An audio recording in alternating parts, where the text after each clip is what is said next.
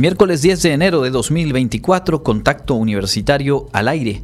La COFESE investiga prácticas anticompetitivas en transporte ferroviario de carga en nuestro país. Oficiales de la Fundación WK Kellogg y autoridades universitarias destacan el impacto de proyectos sociales realizados por la WADI en Yashkabá. Firma la universidad acuerdo de cooperación académica con la Coordinadora Mexicana de Organizaciones de Pequeños Productores de Comercio Justo. Y platicaremos con el doctor Rodrigo Rubí Castellanos, profesor investigador del Centro de Investigaciones Regionales Dr. Hideyo Noguchi, sobre el diplomado en biociencia forense que arranca esta semana. Con esta y más información, comenzamos Contacto Universitario.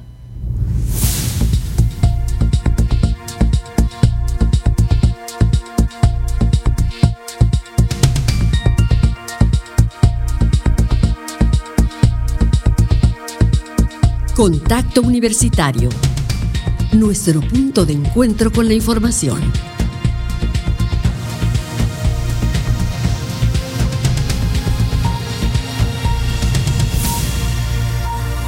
Contacto Universitario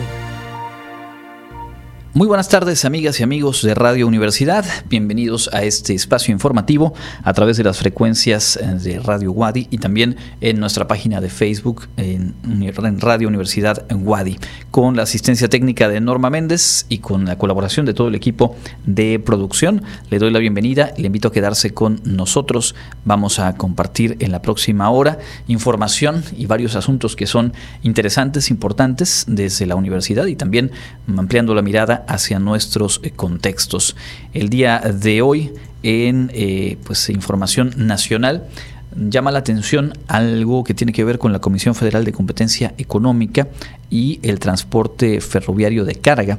Y es que, de acuerdo con lo publicado en el diario oficial de la Federación del día de hoy, se ha iniciado una investigación para determinar si hay o no prácticas anticompetitivas justamente en ese sector del transporte y en específico el transporte de carga a través del ferrocarril.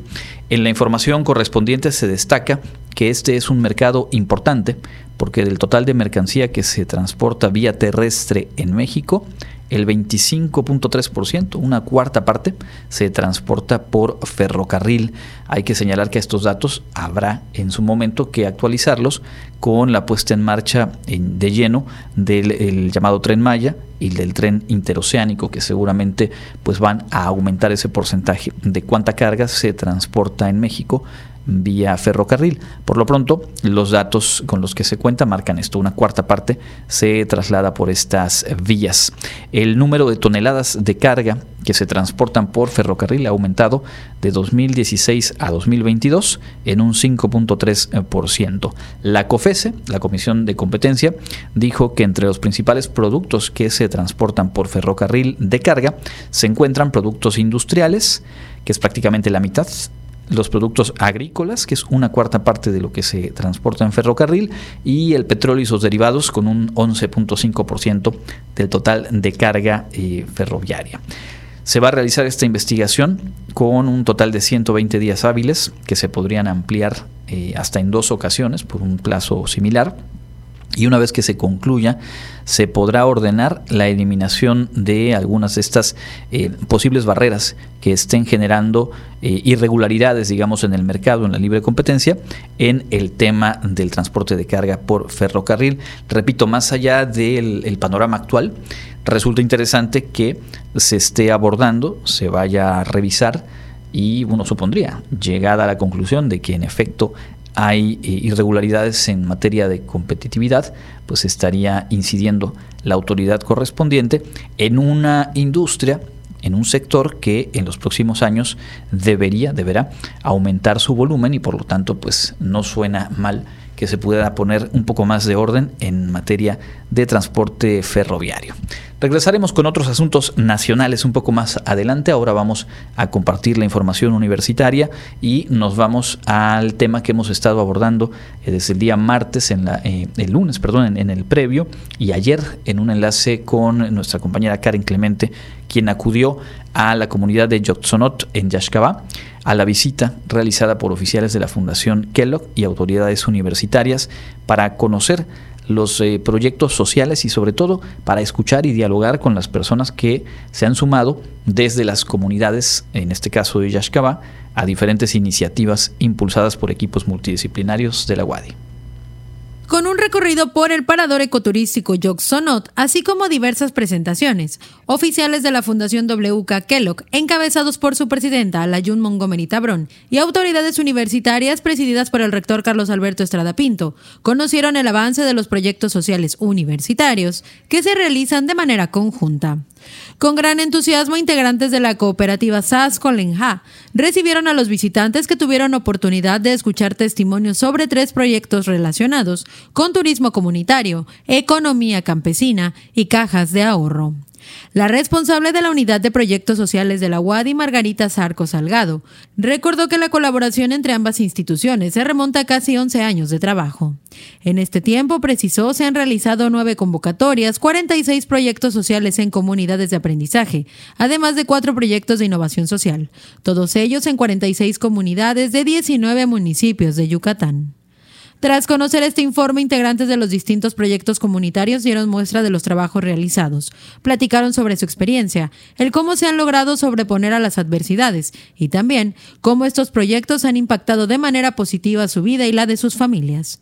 Ejemplo de ello fueron doña Mirna Méndez de la cooperativa SAS Colinja y Gloria Zip de la cooperativa Mayap, quienes platicaron respecto a cómo el parador ecoturístico Yoxonot ha pasado de ofrecer solo el baño en el cenote a actividades como tirolesa, camping, tour comunitario y restaurante, entre otros.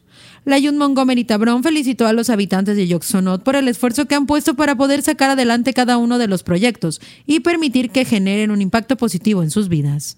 Al hacer uso de la palabra, el rector Carlos Alberto Estrada Pinto aseguró que es impresionante ver todo el trabajo que durante estos años se ha realizado, por lo que felicitó a cada uno de los involucrados. También agradeció la visita de la presidenta de la Fundación y refrendó el compromiso de la universidad por impulsar proyectos sociales que permitan fomentar el bienestar de la familias yucatecas. Para Contacto Universitario, Karen Clemente. Bueno, y justamente ahí en, este evento, en Yoxonot, se pudo eh, conocer un poco más a detalle y Karen Clemente recuperó algunas de las acciones, algunas de las historias que forman parte de tres proyectos sociales que en esa zona se han realizado ya por eh, varios años con la participación, reitero, de eh, estudiantes y académicos de la UADI, pero sobre todo en un diálogo y en una colaboración muy estrecha con la población de eh, cada una de estas eh, comunidades. Hoy vamos a conocer con Karen eh, lo que se ha trabajado en materia de cajas de ahorro en la comunidad de, de allá en Yaxcabán. Artesanas y habitantes de Yoxonot, en el municipio de Yaxcabá, cuentan con una nueva herramienta que les permite tener recursos para atender alguna emergencia o, en su caso, poder invertir en algún negocio. Gracias a las cajas de ahorro impulsadas por la Unidad de Proyectos Sociales de la UADI en conjunto con la Fundación Kellogg, las mujeres pueden guardar su dinero de manera segura y después pedir un préstamo para atender alguna dificultad. La presidenta del grupo de ahorro Yoxonot Hu, Reina Mukulchan, explicó que este grupo les ayuda a mantenerse organizadas en sus finanzas, a saber invertir o destinar el recurso de manera adecuada y ser responsables tanto en sus tiempos como en el pago de los préstamos que pueden solicitar. Antes hacíamos ahorro, pero no era así. Pero ahorita pues ya este, es diferente. Tenemos la presidenta, la contadora, la portadora de caja y la contadora, portadoras de llave. Pues es una diferencia y nos ha beneficiado un poco porque pues ahorita pues este hay algunos que necesitamos dinero, sacamos el ahorro y ya lo utilizamos para algunas enfermedades, pagar algunas deudas. Por su parte, la asesora de los grupos de ahorro, Rosario Cowohuchim, detalló que estos grupos operan bajo la metodología Asociaciones Locales de Ahorro y Crédito, ALAC, donde les enseñan a generar los ahorros que les permiten brindar préstamos de dinero a sus integrantes, además de otros beneficios. es asociaciones locales de ahorro y crédito. Entonces, como su nombre dice, es les enseñamos a las artesanas a ahorrar, ¿no? Entonces les llevamos este proceso, les enseñamos a ahorrar. Eh, también uno de los beneficios que tiene la caja de ahorro es que de los ahorros eh, que se obtienen en cada sesión, se hacen, se ellas tienen cada socia tiene derecho a realizar un préstamo y este préstamo lo pueden, eh, lo pueden invertir en las actividades, principalmente se, se invierte en las actividades productivas que tienen y también en la agricultura maya. Actualmente, en sinergia con la WADI, añadió, en Yashkaba se han habilitado cuatro cajas de ahorro en las que participan al menos 60 personas. Sin embargo, esperan poder replicarlo en otros municipios donde esta casa de estudios realiza proyectos sociales universitarios. Para Contacto Universitario, Karen Clemente. Bien, y, el día de mañana vamos a conocer otro de los proyectos y a escuchar otra de las voces de quienes forman parte de él y que es eh, la manera en la cual desde la academia, pero en un diálogo horizontal, se han venido generando transformaciones en esta zona del estado. Ya lo platicábamos a inicio de semana con la maestra Margarita Zarco, quien coordina la unidad de proyectos sociales de la UADI, eh, como en otras zonas de, Yucatán también ha tenido presencia el trabajo de los proyectos sociales, pero bueno, en este caso eh, concentrados en Yashkaba y sus comunidades. Hay al menos un par de proyectos más de los cuales vale mucho la pena compartirles detalles en los próximos días.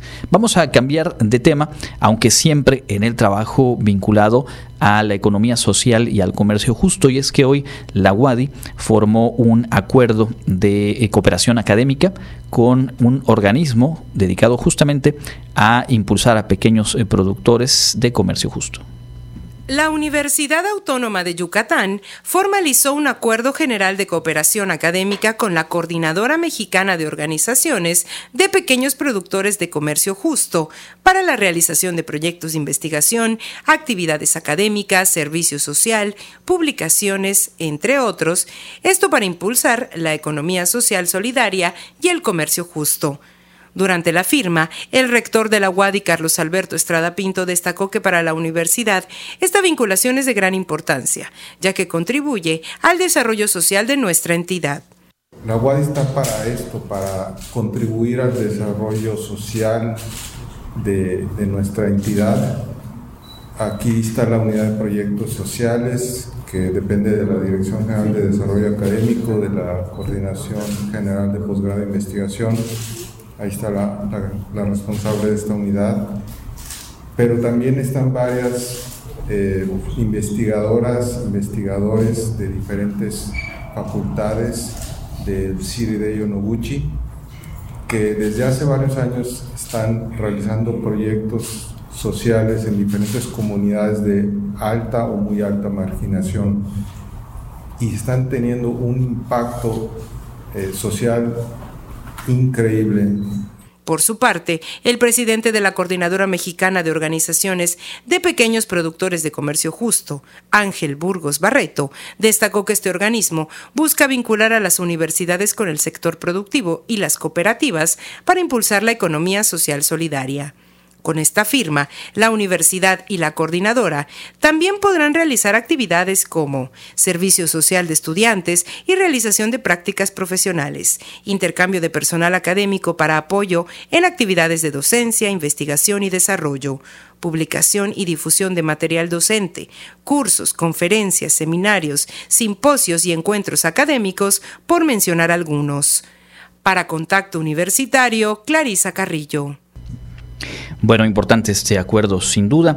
Cambiando de tema, eh, la Universidad Autónoma de Yucatán ha estado dedicando eh, desde el semestre pasado una agenda Mm, centrada en una temática específica para impulsar algunos aspectos eh, de alta relevancia como la cultura de paz, como el cuidado a la salud mental, entre algunos otros. El mes de enero de este año, el mes en el que nos encontramos, el tema eh, será la cultura maya y se ha confeccionado ya un programa de actividades que arranca el próximo 15 de enero. Los detalles los escuchamos a continuación.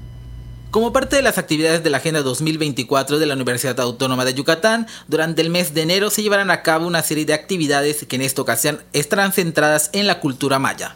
En entrevista, Silvia Cristina Leirán Alcocer, coordinadora del Programa Institucional de Estudios del Pueblo y la Cultura Maya Proimaya de la UADI, explicó que el principal objetivo de este programa institucional es celebrar a la cultura maya.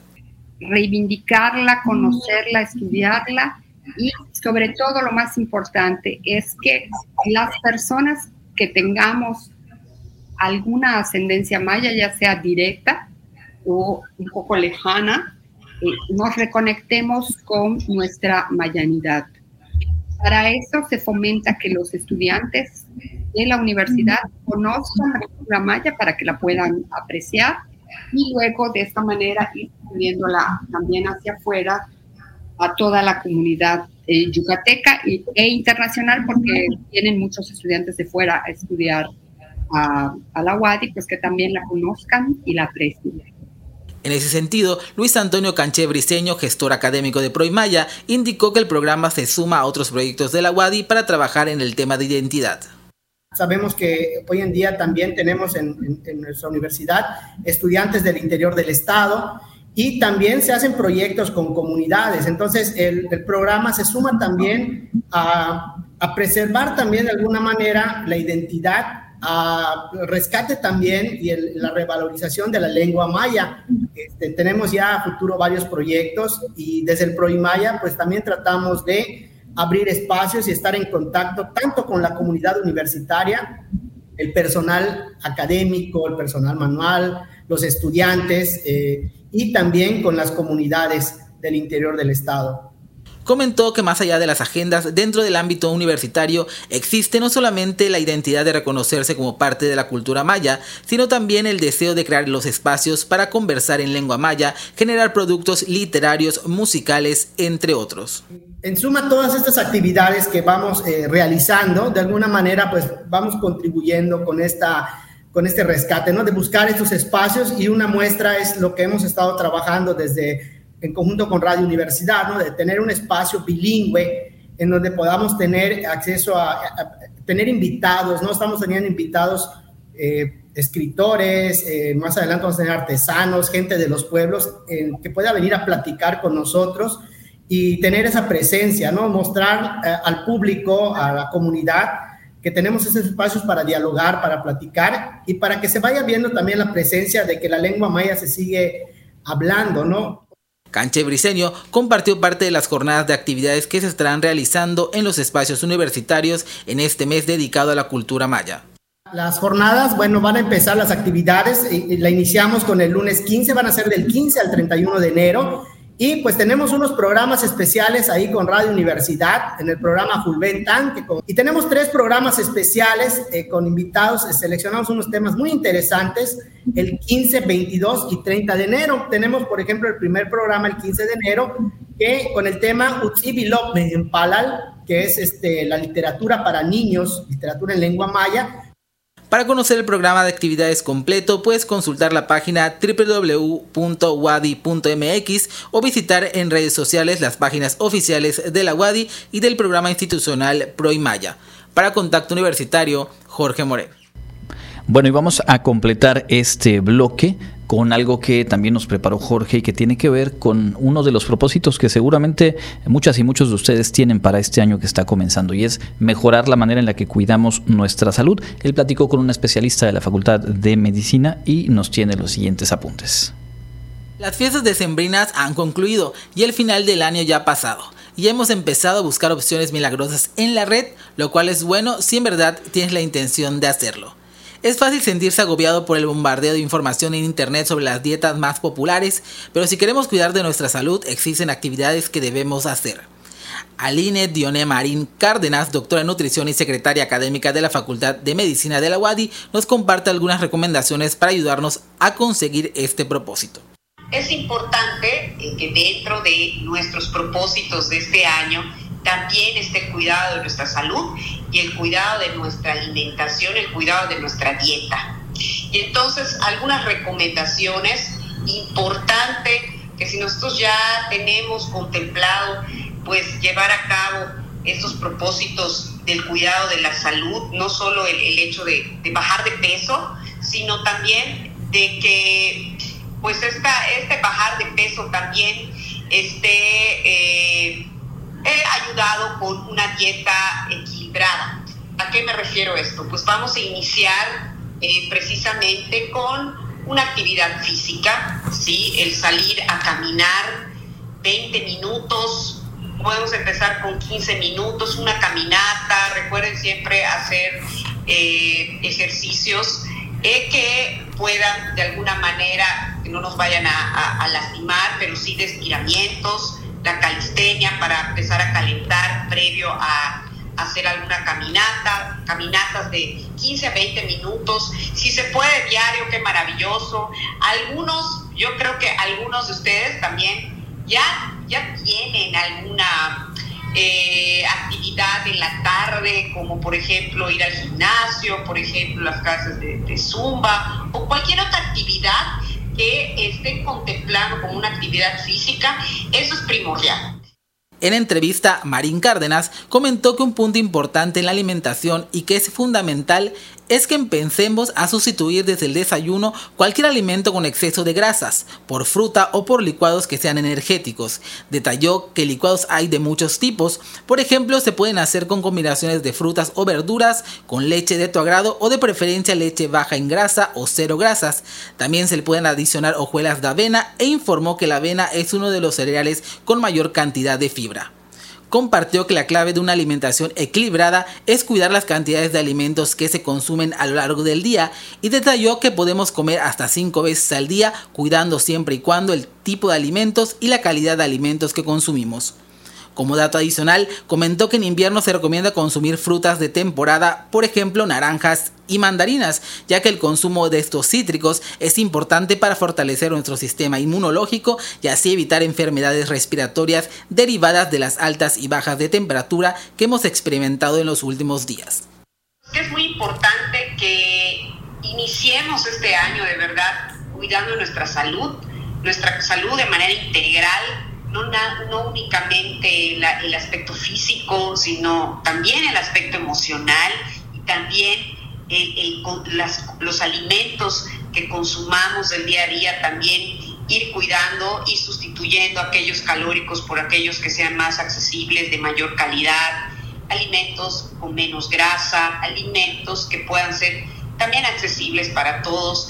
También daría un tip allá en, el tipo de cocción que ustedes vayan a, preparar, pues preferir a lo mejor los que sean eh, cocidos y no fritos, eh, más que podamos poner a, a, baño María, como las verduras y no fritas. Entonces, ir poco a poco ir sustituyendo. Es un proceso, es un proceso, pero déjenme decirles que si nosotros lo hacemos diariamente, diariamente entonces los vamos a adoptar como un hábito. Y lo que queremos para este año es adquirir hábitos saludables que permitan este equilibrio en nuestra vida, en nuestra salud, en nuestra mente, en nuestro cuerpo.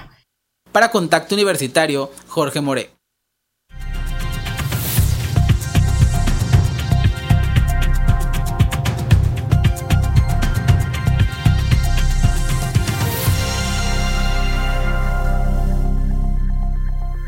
Continuamos en contacto universitario ya en este espacio de entrevista y en esta ocasión nos da mucho gusto enlazarnos vía telefónica con el doctor Rodrigo Rubí Castellanos. Él es profesor investigador de la Unidad Biomédicas del Centro de Investigaciones Regionales Doctor Hideyo Noguchi.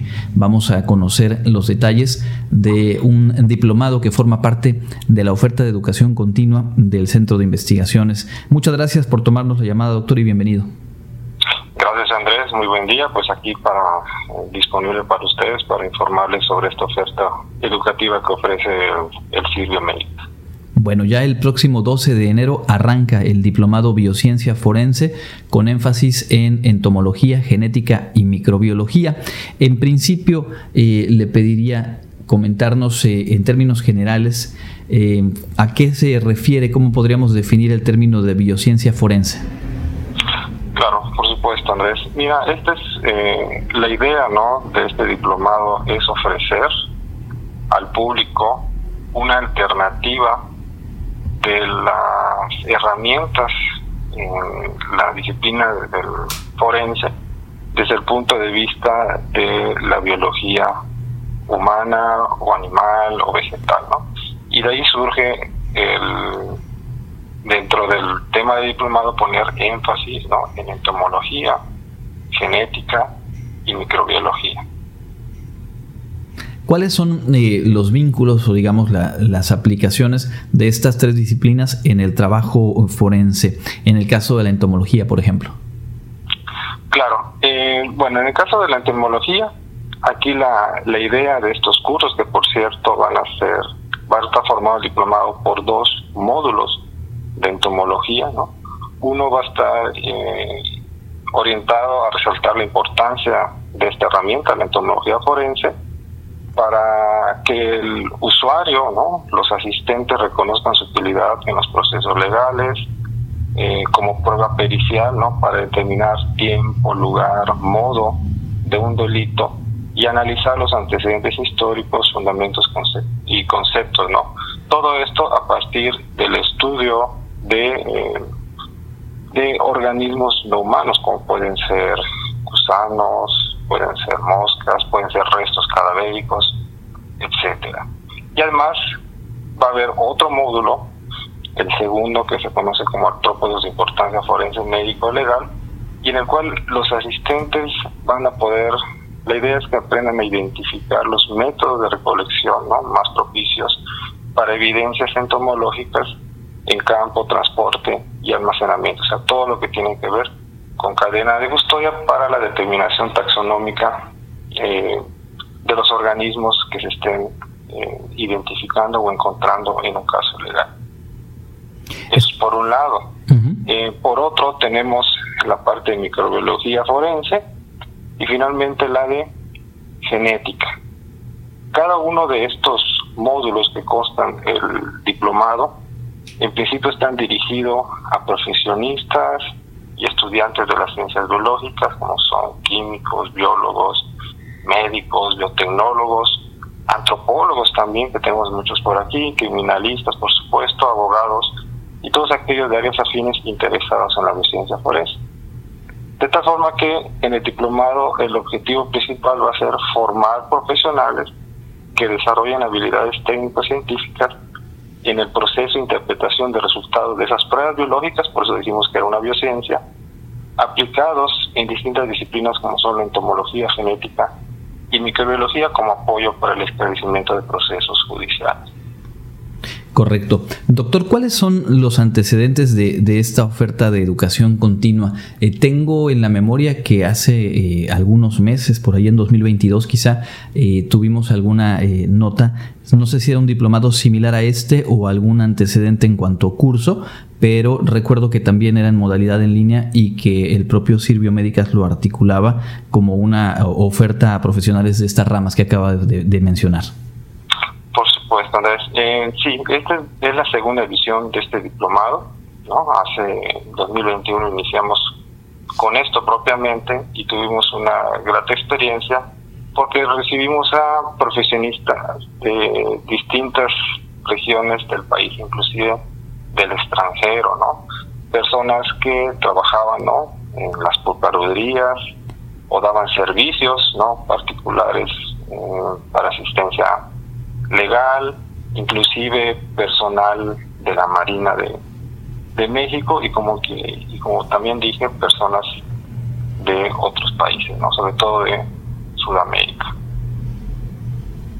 En el caso del, del CIR Biomédicas, en este trabajo de, la biociencia forense, eh, ¿qué tanto se ha mm, acompañado, digamos, en, el, trabajo de investigación? Es decir, eh, esta, esta oferta de educación continua fortalece a profesionales de varias áreas, pero me imagino que tiene su sustento justamente en el trabajo eh, científico, más allá de esas aplicaciones concretas a las que se ha referido.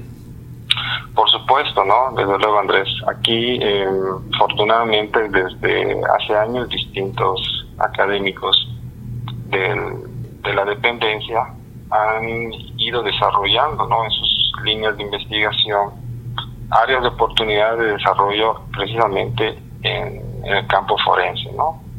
Eh, particularmente eh, los que estamos, por ejemplo, en genética, pues hemos participado como peritos, como peritos, tenemos experiencia publicando artículos, tutelando a estudiantes de pregrado y posgrado en tesis que tienen que ver con el área forense y además de que eh, algunos poseemos este, reconocimientos ¿no? o pertenencias a organismos internacionales como la Sociedad Internacional de Genética Forense. ¿no? Entonces eso digamos que ya nos da un, un respaldo ¿no? y, una seguridad para el público interesado en tomar el curso que les, les brindará las mejores herramientas, conocimientos recientes y de vanguardia para el desarrollo y fortalecimiento de su profesión.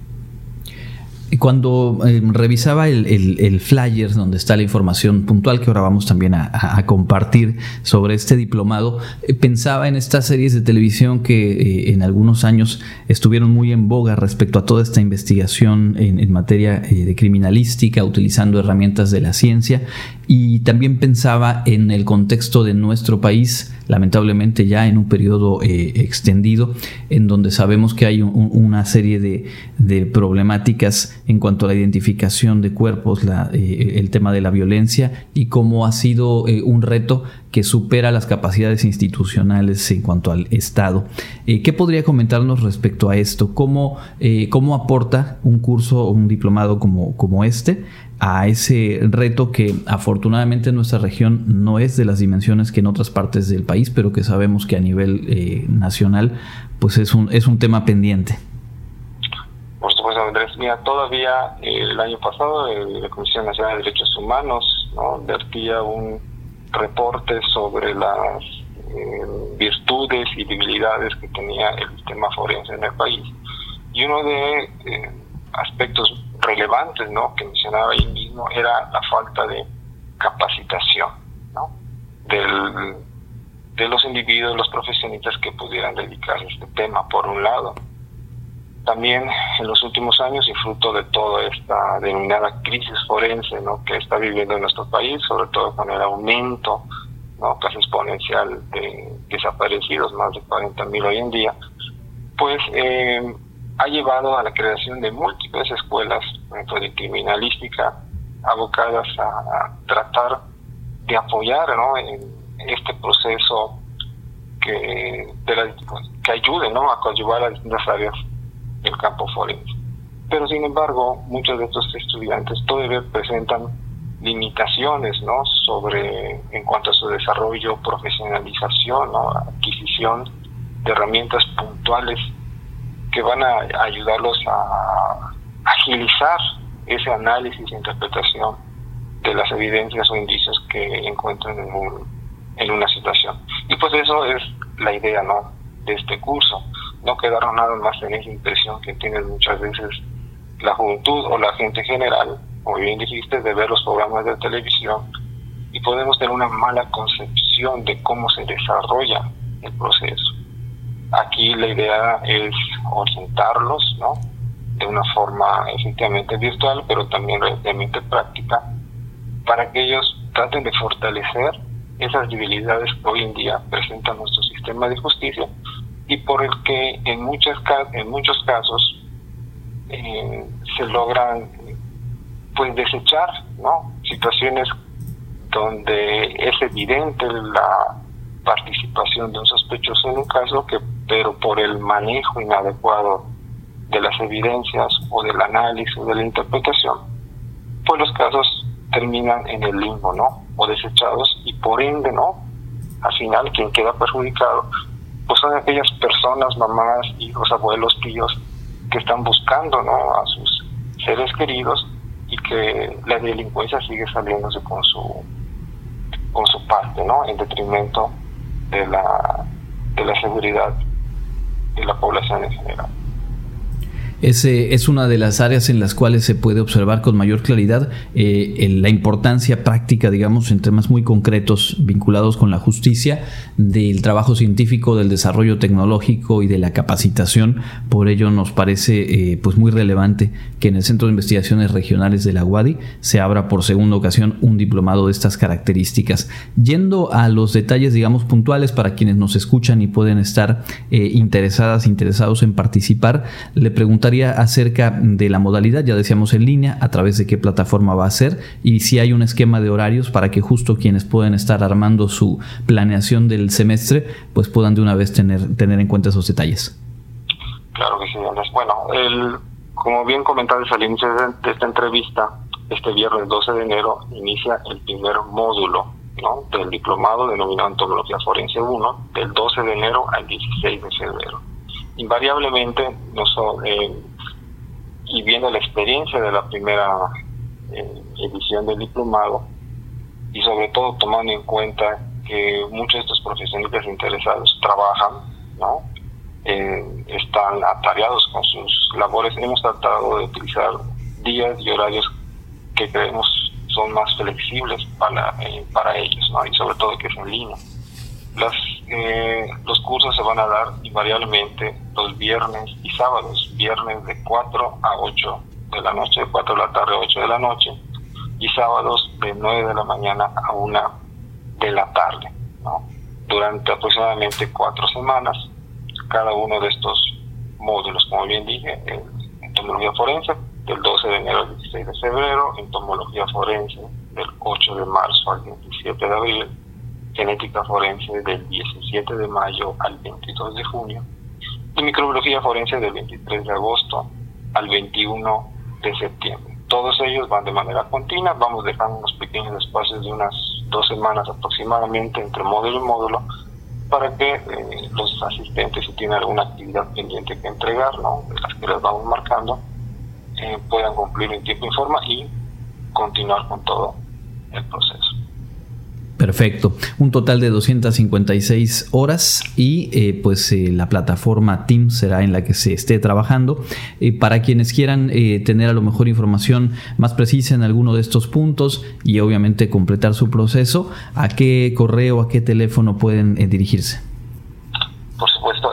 bueno, tenemos varios medios de comunicación o de información sobre el diplomado. Uno de ellos efectivamente es vía correo electrónico con la cuenta cir.edu edu continua eh, arroba correo.wadi.mx otra opción es que ingresen a nuestra página www.cir.wadi.mx ahí podrán encontrar también además de este diplomado información sobre otros cursos que ofrece el centro.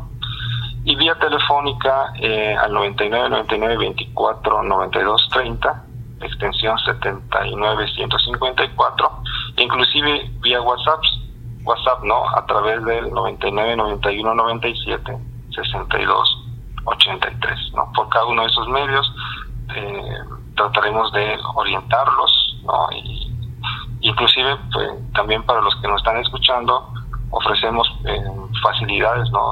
en cuanto al pago y que puedan ustedes acomodarse, ¿no? ya sea con un pago inicial y este, un pago intermedio, ¿no? o sea, dividirlo en dos pagos.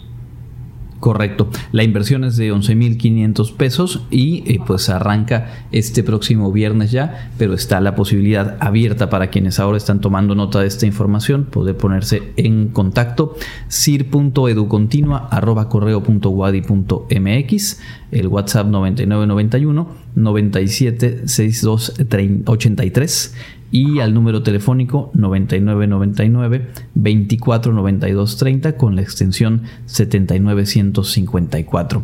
No sé si hay algún otro punto que nos esté faltando agregar, doctor. Eh, pues nada, Andrés, que los invitamos. Hay muchos interesados en, hasta este momento, así que creemos que va a ser un, un evento nuevamente exitoso tanto para los asistentes como para nosotros los profesores. Créanme que, nos enriquecemos con todas las experiencias que nos han brindado, como ya bien les dije, en sus distintas áreas.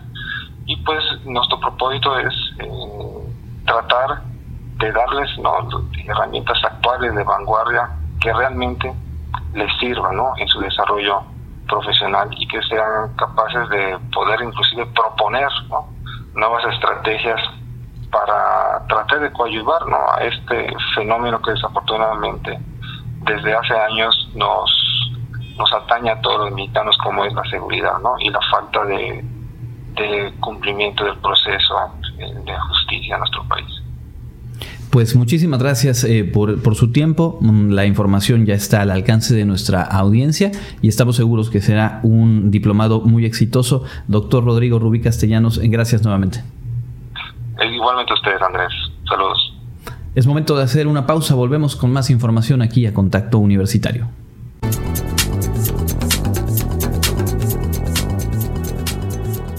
El Comité Institucional para la Atención de Fenómenos Meteorológicos Extremos de la UADI informa que este miércoles 10 de enero tenemos un ambiente caluroso con cielo mayormente nublado con vientos del este y noreste. La máxima temperatura estará en 29 grados Celsius y la mínima será de 15 grados en el amanecer de mañana jueves. En la ciudad de Mérida, centro y oeste, la temperatura máxima será de 28 grados y la mínima de 18. En la costa se esperan temperaturas máximas de 27 grados y mínimas de 19. En el sur y sureste del estado la temperatura más alta será de 25 grados y las mínimas de 16. En el este y noreste de Yucatán tendrán como máximo 28 grados y una temperatura mínima de 15. Para Contacto Universitario, Elena Pasos.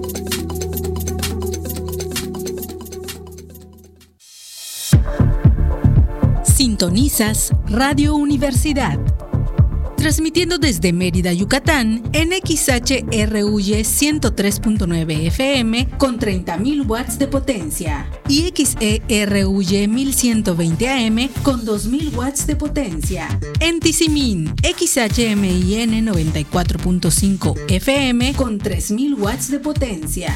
En internet, www.wadi.mx diagonal radio-universidad. Nuestros estudios están en el tercer piso del Centro Cultural Universitario, en calle 60 con 57 del centro de Mérida. Teléfono en cabina 9999 24 92 14. Radio Universidad, tu alternativa.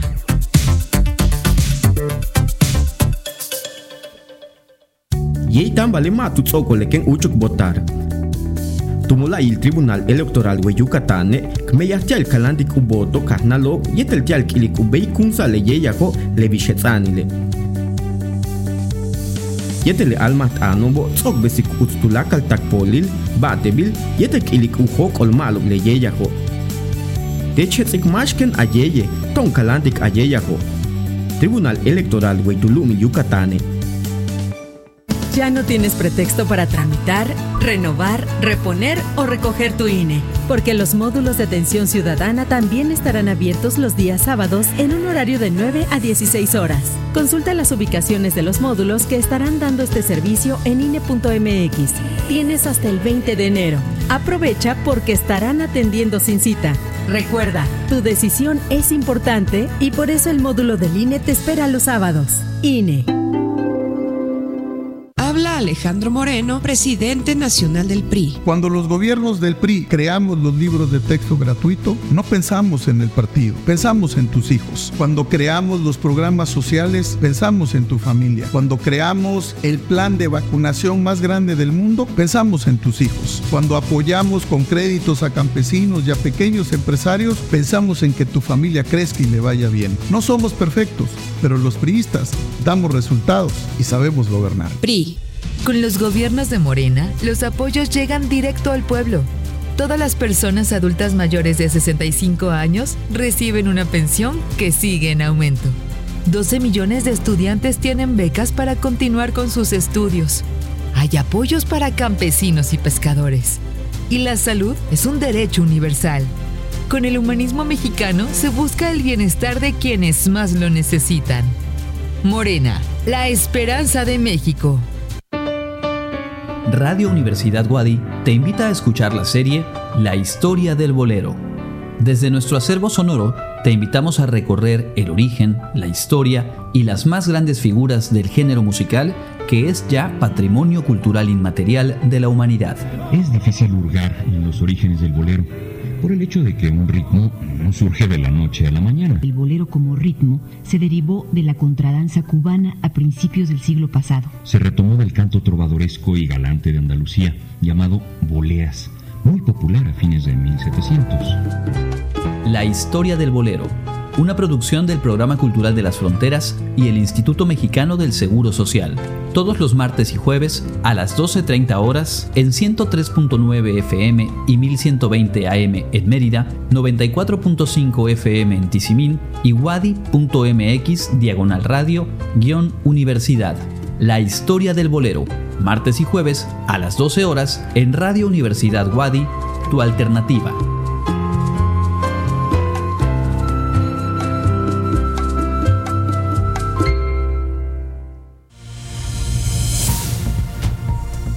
Contacto Universitario, nuestro servicio informativo en radio.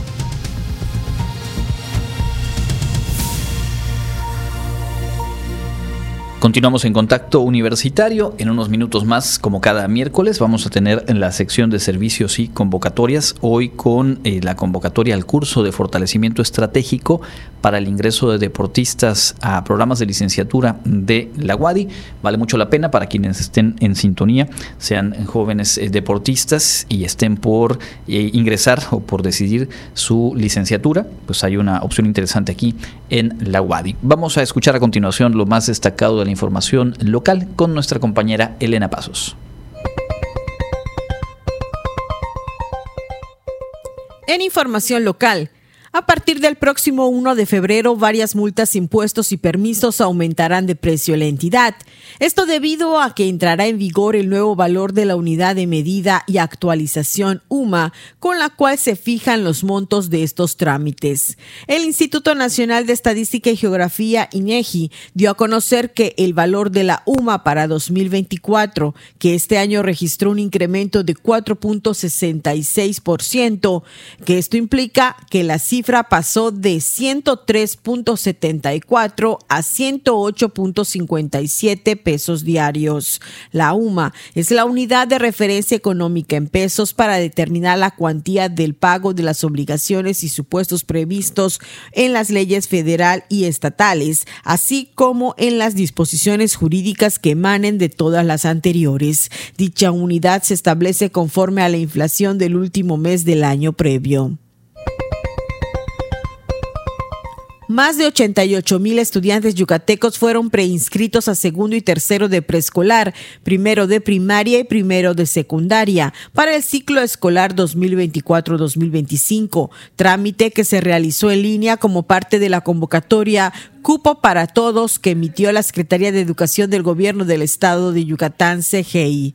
El director de planeación de la CGI, Daniel Hoyos Figueroa, dijo que en los municipios o comisarías donde solo existe una escuela, se implementó un esquema presencial simplificado, facilitando el acceso directo al trámite en el plantel correspondiente. Los resultados para preescolar y primaria se podrán consultar en la página www.educacion.yucatán.gov.mx el 30 y 31 de enero respectivamente. En el caso de secundaria, se darán a conocer el 10 de junio.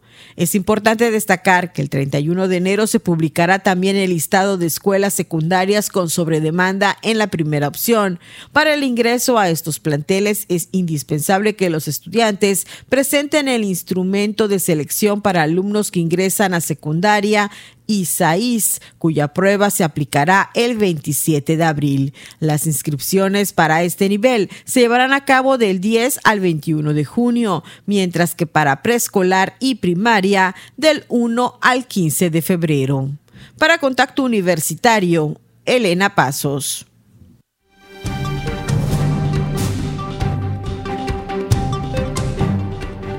En el ámbito internacional, Perú declaró bajo estado de emergencia toda su frontera con Ecuador y reforzará la vigilancia con contingentes policiales y militares luego de la racha de ataques del narcotráfico en ese país, anunció el primer ministro Alberto Otarola.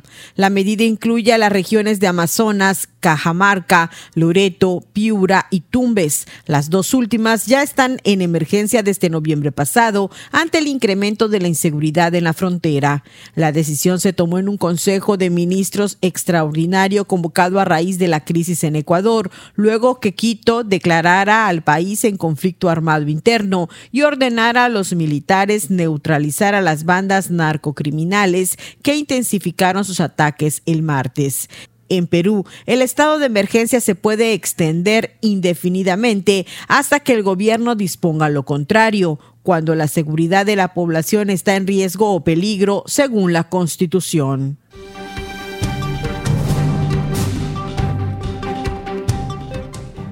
La Organización Mundial de la Salud advirtió que en diciembre se registró un aumento del 42% en las hospitalizaciones globales por COVID-19 y del 68% en los ingresos en unidades de cuidados intensivos.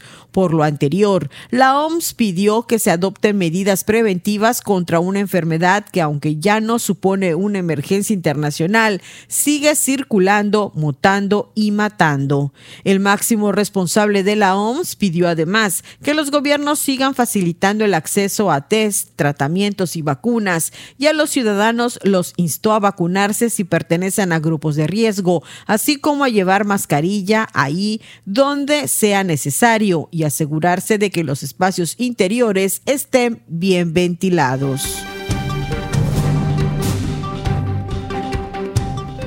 Los reguladores de seguridad nuclear de Japón le han dicho al operador de una planta de energía nuclear en el área afectada por un terremoto el día de Año Nuevo que estudie su posible impacto. La Autoridad de Regulación Nuclear pidió más investigaciones a pesar de que las evaluaciones iniciales mostraron que los sistemas de enfriamiento de la planta de energía nuclear de Shika y su capacidad para contener la radiación permanecieron intactos. El secretario jefe del gabinete Yoshimasa Hasashi destacó que la planta es segura. 18 de los 116 puestos de monitoreo de radiación instalados en la prefectura de Ishikawa, donde se encuentra Shika, y en la vecina Tomaya, fallaron brevemente después del terremoto. Desde entonces, todos menos dos han sido reparados y ninguno mostró ninguna anomalía. Para Contacto Universitario, Elena Pasos.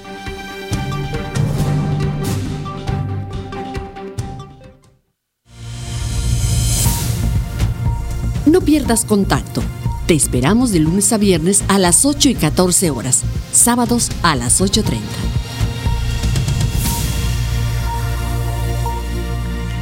Continuamos en contacto universitario. Como cada mitad de semana queremos compartirles alguna eh, convocatoria, alguna invitación abierta por la UADI y en esta ocasión nos centramos específicamente en estudiantes que estén por concluir o hayan concluido el bachillerato que están justamente planificando sus estudios a nivel licenciatura. De manera particular, quienes de ellas y ellos puedan ser deportistas de alto rendimiento. Y los detalles de todo este tema nos lo tiene Jorge Morea, quien me da mucho gusto saludar. Bienvenido, Jorge. Cuéntanos, por favor. Andrés, y aprovecho también para eh, saludar a todo el auditorio. Pues bien, como, como bien mencionas, la Universidad Autónoma de Yucatán está convocando a las y los deportistas mexicanos interesados en ingresar a estudiar en la universidad, a participar en el curso Fortalecimiento Estratégico para el ingreso de deportistas a licenciatura 2024. Y este curso tiene como objetivo en preparar a los deportistas ah, para poder presentar eh, eh, un, eh, su examen Exani en este periodo escolar 2024-2025. Es decir, si yo pienso o estoy considerando entre mis opciones ingresar a licenciaturas que imparte la UADI, tendré que hacer el proceso normal que estaremos dando a conocer en, en semanas próximas, presentar el Exani, pero en el caso de ser deportista de alto rendimiento, nos abren o abre la universidad esta posibilidad para que a través de esta convocatoria puedan participar en un curso con el cual pueden fortalecer sus habilidades para tener un mejor desempeño precisamente en el examen, ¿no? Así es, así es, es para justo lo que dices para prepararlos y pues quienes eh, resulten seleccionados eh, en, este de este curso serán acreedores a, a, poder participar en el curso de manera gratuita y pues el objetivo también del curso es fortalecer las habilidades de pensamiento y competencias académicas de estos jóvenes deportistas.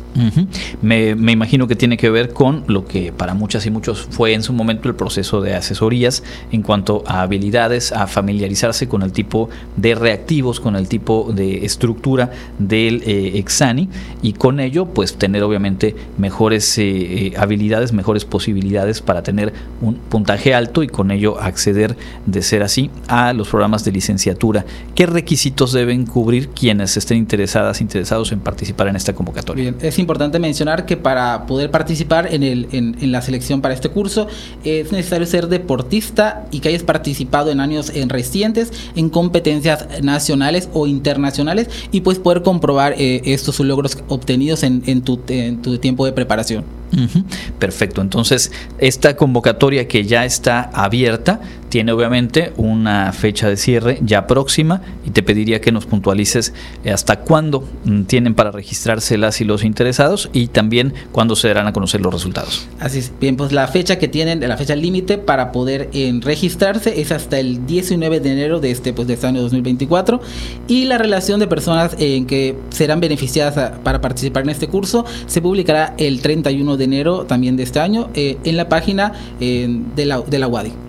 Correcto, así que eh, poco más de una semana lo que resta para que quienes estén interesadas, interesados y cumplan con ese perfil puedan eh, acceder a esta convocatoria y a fines de este mes, el último día justo, se estará anunciando eh, quienes accederán de manera gratuita a este curso que hay que decir es en modalidad virtual y que va a permitir pues que a su ritmo en un periodo de algo así como 12 semanas. Así es, es un es el, el, el, el perdón, el curso es de manera manera virtual, también es autogestivo y estará disponible durante 12 semanas eh, para que los eh, alumnos seleccionados lo puedan consultar en el tiempo pues, que ellos decidan quienes nos están escuchando y a lo mejor no tenían dato de esta convocatoria y pueden cubrir con este perfil, dónde pueden consultarla, en dónde pueden también canalizar si es que hay alguna duda en específico, algo que quisieran puntualizar. Pues para mayor información o si necesitan alguna orientación adicional, eh, pueden escribir al correo raúl.sobrino o consultar las páginas oficiales de la Universidad Autónoma de Yucatán. Perfecto. Hay que decir, la convocatoria así lo expresa y es no está de más subrayar que eh, participar en esta convocatoria, ser seleccionado o seleccionado, participar en ese curso, no implica un compromiso por parte de la UADI para eh, la admisión de las o los estudiantes, en este caso deportistas. Simplemente es la posibilidad de participar en este curso, prepararse de manera eh, adicional y con ello tener un mejor desempeño. El puntaje del examen es lo que va a determinar, como lo ha sido siempre, quienes eh, resultan admitidos o admitidas en los diferentes programas de licenciatura, más allá de esta convocatoria, más allá incluso de la otra convocatoria de la que hemos hablado, de equidad en el ingreso a la UADI, simplemente son herramientas adicionales para que se puedan preparar de mejor forma las y los aspirantes. ¿Hay algo más que quisieras agregar, Jorge? Pues esa sería toda la información por el momento, Andrés. Bueno, pues ahí está el, el, curso, la convocatoria para el curso de fortalecimiento estratégico para el ingreso de deportistas a programas de licenciatura 2024 aquí en nuestra universidad. Vamos a la recta final, tenemos la agenda universitaria.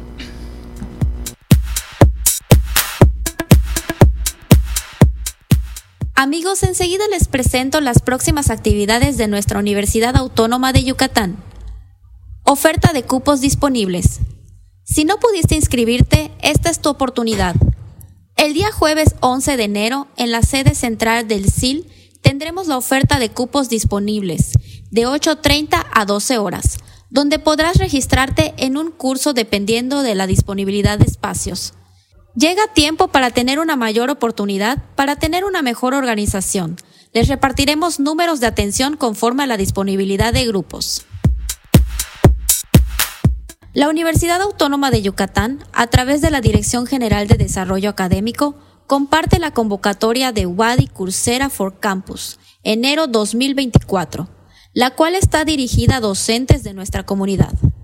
Consulta las bases para mayor información en la página de Facebook Universidad Autónoma de Yucatán. Recuerda que el cierre del registro es el 11 de enero de 2024.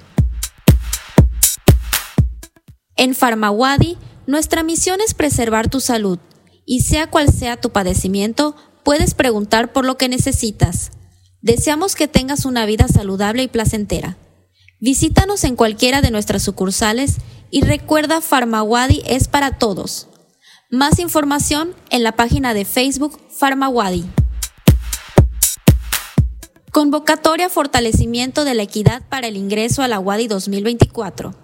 Esta está dirigida a personas de nacionalidad mexicana, de último grado de bachillerato o a quienes ya lo hayan concluido en escuelas públicas del estado de Yucatán, que se encuentren en condiciones de vulnerabilidad socioeconómica y vivan en el estado de Yucatán. Más información en la página de Facebook, Universidad Autónoma de Yucatán. Esto ha sido lo más relevante de la agenda universitaria. Comunicación digital, audiovisual e identidad. Bueno, pues ahí está la agenda universitaria y únicamente para cerrar este, este, informativo, mencionar que hace unos minutos Jorge Álvarez Maínez se registró como precandidato presidencial de Movimiento Ciudadano rumbo a las elecciones de 2024 ante los órganos internos de su partido, pues hizo oficial su intención de competir por la presidencia el próximo 2 de junio, algo que ya desde ayer por la tarde, por la noche, se había dado a conocer en un video por ahí en redes sociales, pues ahí está, es al parecer quien fungirá como candidato, ahora mismo precandidato, en la elección presidencial del 24. Así que tendríamos a Claudia Sheinbaum, a Xochitl Galvez y a Jorge Álvarez Maínez en la boleta electoral. Con esto nos despedimos. Muchas gracias a Norma Méndez. Gracias a todas y todos ustedes por estar en sintonía. Les recuerdo que esta tarde tenemos a las seis y media, como cada miércoles, eh, con Bocuates y también a las eh, siete y media de la noche la retransmisión de Universo Deportivo que el día de hoy arrancaron transmisiones en este año 2024 y pues es parte de lo que tenemos para ustedes a las ocho y media de la noche, el especial musical de esta semana que Israel Bagundo dedica a la banda metálica. Gracias por su sintonía. Nos escuchamos mañana a las 8 con Elena Pasos y a las 2 de la tarde aquí estaremos en Contacto Universitario Vespertino. Hasta mañana. Contacto Universitario. Nuestro punto de encuentro con la información una producción de la Coordinación de Comunicación Institucional de la Universidad Autónoma de Yucatán.